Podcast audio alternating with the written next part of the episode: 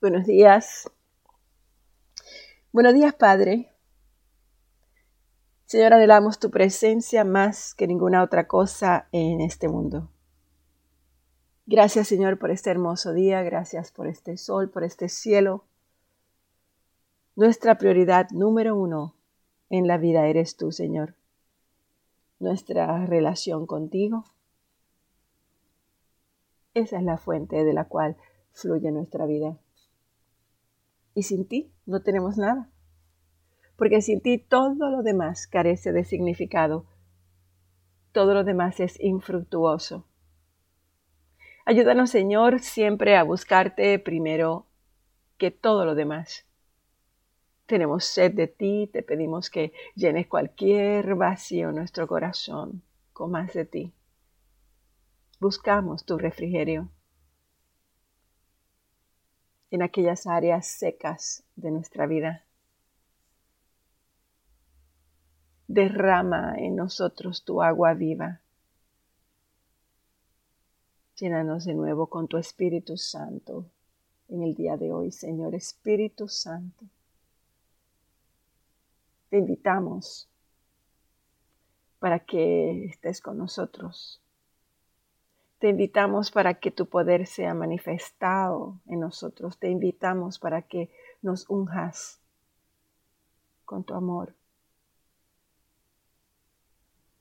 Espíritu Santo, te invitamos para que seas nuestro consolador, nuestro acompañante, nuestro guía.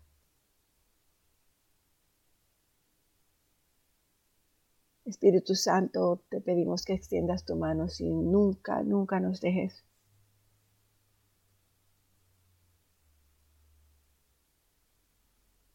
Buenos días, Espíritu Santo. No te alejes de nosotros. Necesitamos de ti cada día. Te buscamos intensamente, Señor. Tenemos sed de ti. Todo mi ser, todo nuestro ser te anhela.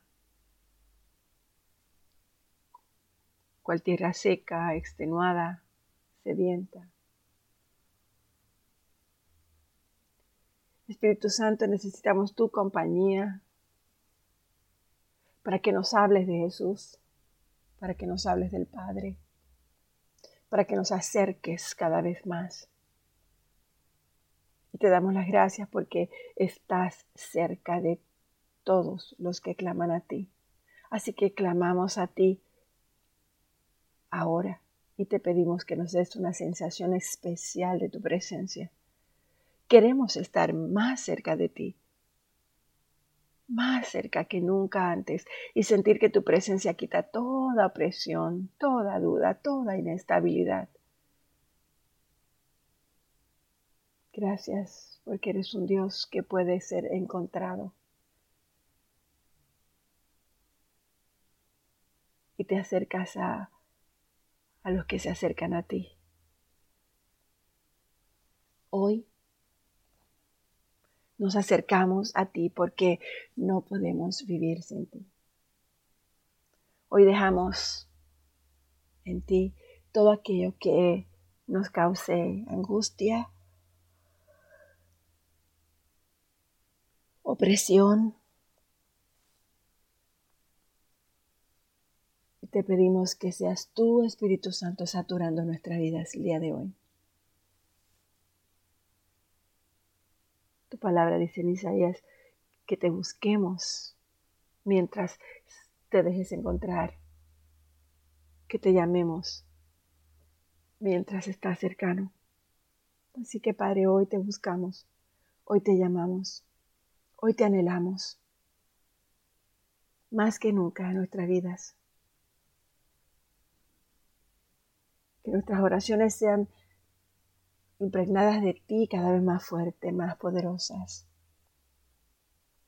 Que nuestros pensamientos en aquellos enfermos, Señor, sean tus pensamientos y que lleguen a ellos.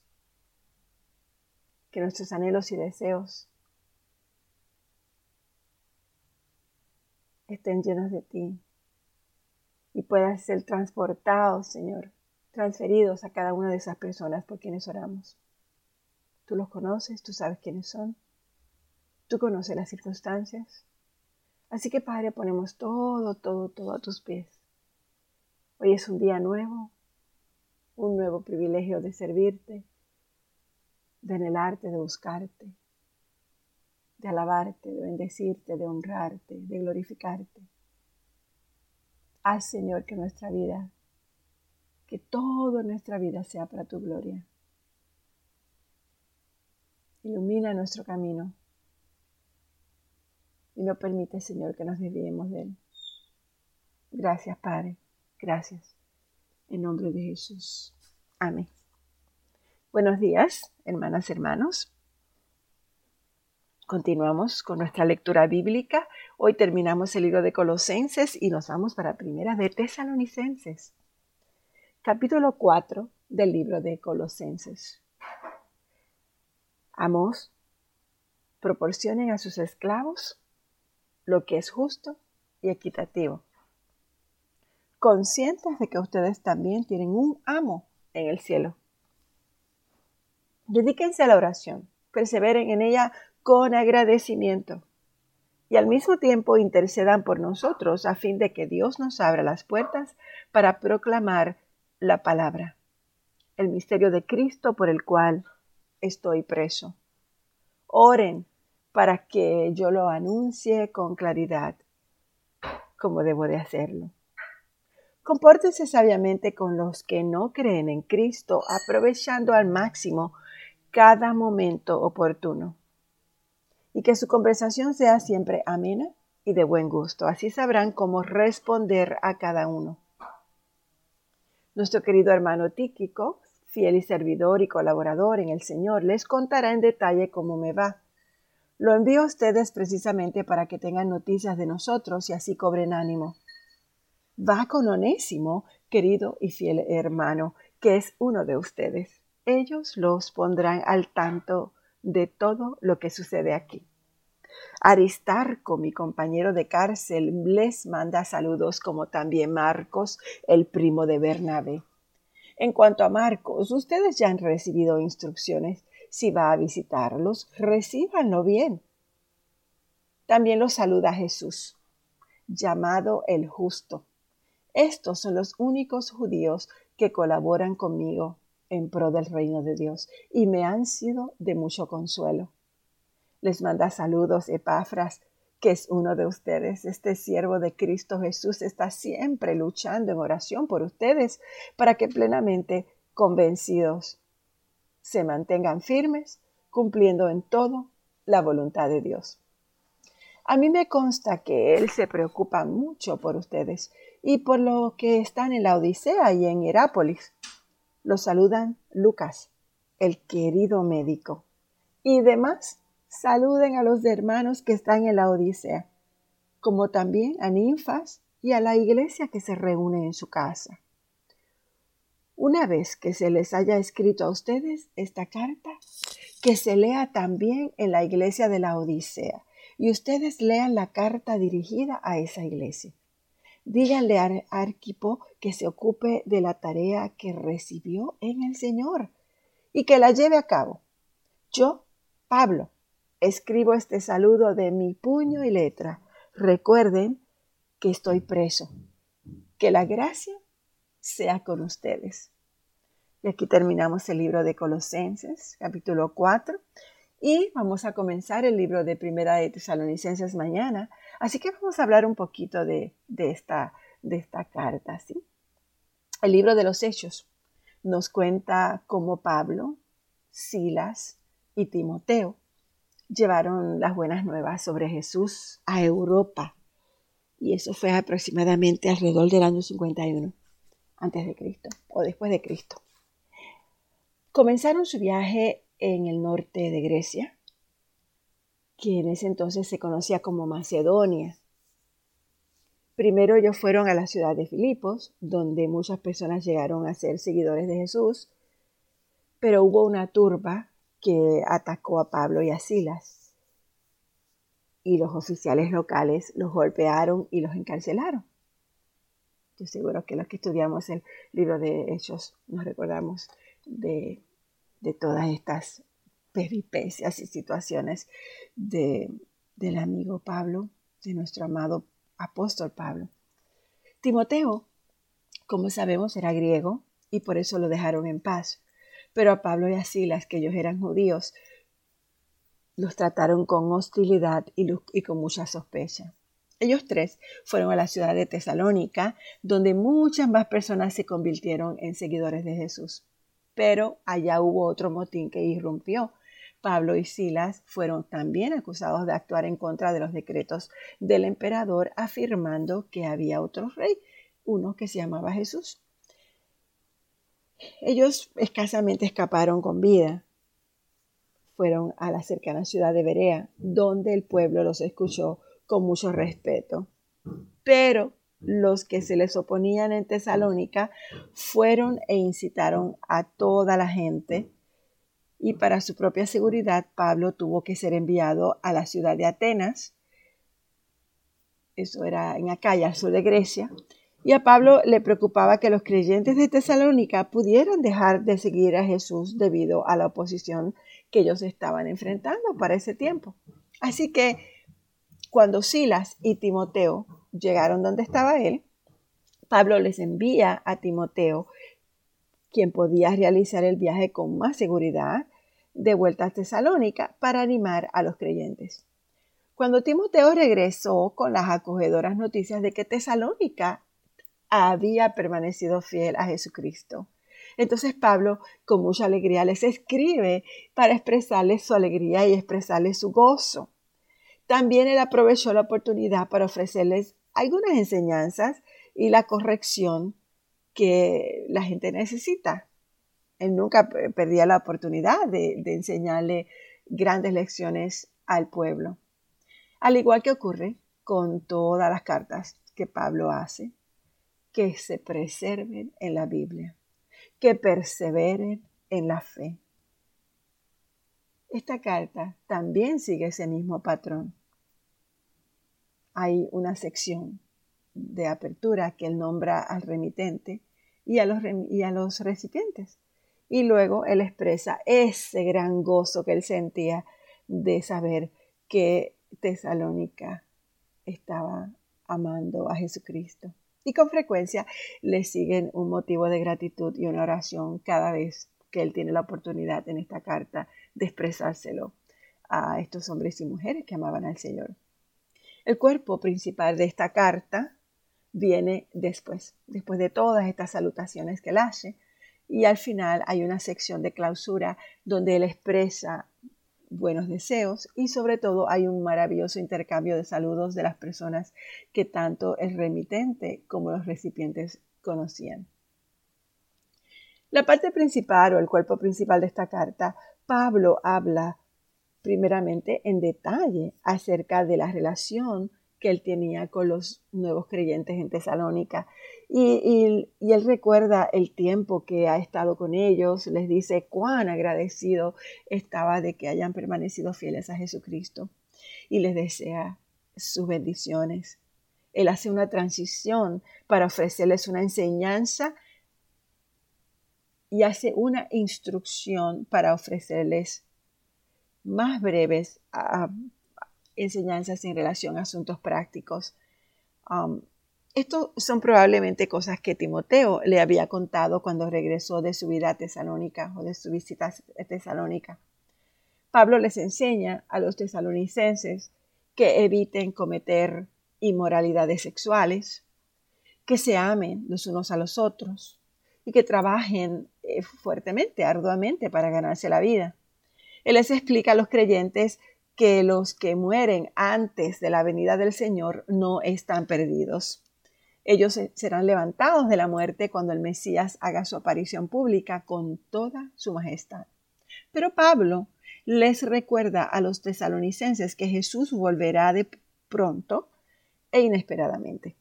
Por lo tanto, deben de vivir de tal modo que no se sientan avergonzados de recibirlo cuando Jesucristo venga. Y por último, Él les aconseja cómo deben de vivir. como comunidad de seguidores de Jesús, cómo los seguidores de Jesús deben vivir. Y a través de todas estas enseñanzas em, hay consejos, pero el mensaje básico o el mensaje principal de Pablo en esta carta es esfuércense siempre por hacer el bien. Y aunque él se está dirigiendo a los tesalonicenses como hermanos, también dice que él, Silas y Timoteo los trataron como una madre o un padre lo harían. Esto lo vamos a ver cuando leamos la carta. Muestra el orgullo y el afecto que sentían por estos hombres y mujeres descendientes de la fe. Muestra el corazón de Pablo de siempre orar y de preocuparse por, por el amor de Jesucristo de sus eh, discípulos. Muestra a través de, de los consejos que aún estando preso, Pablo siempre estaba pensando en ellos Pablo siempre estaba orando por ellos y Pablo siempre estaba preocupado por ellos. Por lo tanto, él tenía este grupo de hombres y mujeres amantes de Jesús para encargarle, para aconsejarle y para llevarle los mensajes más profundos desde el corazón de Pablo. Es hermoso el, entender que existe una persona que nos ama y que nos quiere con un corazón tan maravilloso. Es maravilloso ver como una persona como Pablo, desde el punto de vista de dónde venía Pablo, de lo que era Pablo, como con un encuentro tan espectacular con Jesucristo. Su vida fue transformada totalmente, su mente, su espíritu, su corazón, su alma. Fue saturada de Jesús de su amor por Jesucristo. Y como el mover del Espíritu le hace llevar todas estas grandes enseñanzas a sus discípulos, siendo nosotros sus discípulos en el día de hoy, buscando y aprendiendo de estas cartas. Y cómo podemos ver cómo estos grandes mensajes de vivir una mejor vida, de permanecer en Cristo, de tomar decisiones basadas en el amor a Cristo y el amor de Cristo a nosotros, de que no olvidemos nunca la cruz ni ese sacrificio hermoso y maravilloso. Cómo el permanecer en este amor tan exquisito hace transformar nuestra vida, nuestra alma, nuestra mente y nos llena de esa grande esperanza que es Él, nuestro Padre Celestial. Así que mis hermanos y hermanas, estoy ansiosa y deseosa de que comencemos esta nueva carta en el día de mañana. Oremos para que Dios prepare nuestros corazones y para que cada una de las cosas que aprendemos en estos libros, en la palabra del Señor, se haga viva en todo momento y que cada vez que abramos nuestros labios salga el amor de Dios por los demás la belleza de Dios por los demás. Padre, te damos gracias. Gracias nuevamente porque con tu palabra entendemos que necesitamos sentirnos más cerca de ti siempre. Sacamos, Señor, de nuestra vida ahora mismo todas las cosas que no eres tú. Ponemos nuestras preocupaciones, nuestras inquietudes en tus manos. Soltamos y colocamos a tus pies todo aquello que pueda ser un impedimento en que nosotros seamos verdaderos representantes tuyos. Compartimos contigo los secretos de nuestro corazón y te pedimos que compartas con nosotros los secretos del tuyo. Llénanos de nuevo con tu espíritu para que podamos disfrutar tu amor, tu paz, tu gozo, tu plenitud en nuestra vida de una manera mayor que nunca. Padre, hoy el Centro de Vida Cristiana necesita sentirte más cerca. No queremos que nada se interponga entre nosotros y tú. En especial no queremos que nuestro propio descuido, ya sea nuestra manera de vivir, nuestra manera de pensar, nuestra cultura, todas estas cosas, Señor, que hemos aprendido, que salen de vez en cuando, no queremos, mi Dios, que esas cosas causen una separación entre nosotros. Avívanos y ayúdanos a obedecerte y a vivir de acuerdo a tus caminos, para que siempre escuches nuestras oraciones. Muéstranos cualquier pecado oculto en nuestras vidas, para confesártelo y arrepentirnos de que lo que sea que tú nos reveles, queremos quitar de nuestra vida cualquier cosa que impida que caminemos contigo. Así que Padre, gracias, gracias por este privilegio de acudir a ti, de leer tu palabra, de regocijarnos en ella, de aprender en ella, de meditar y reflexionar en ella.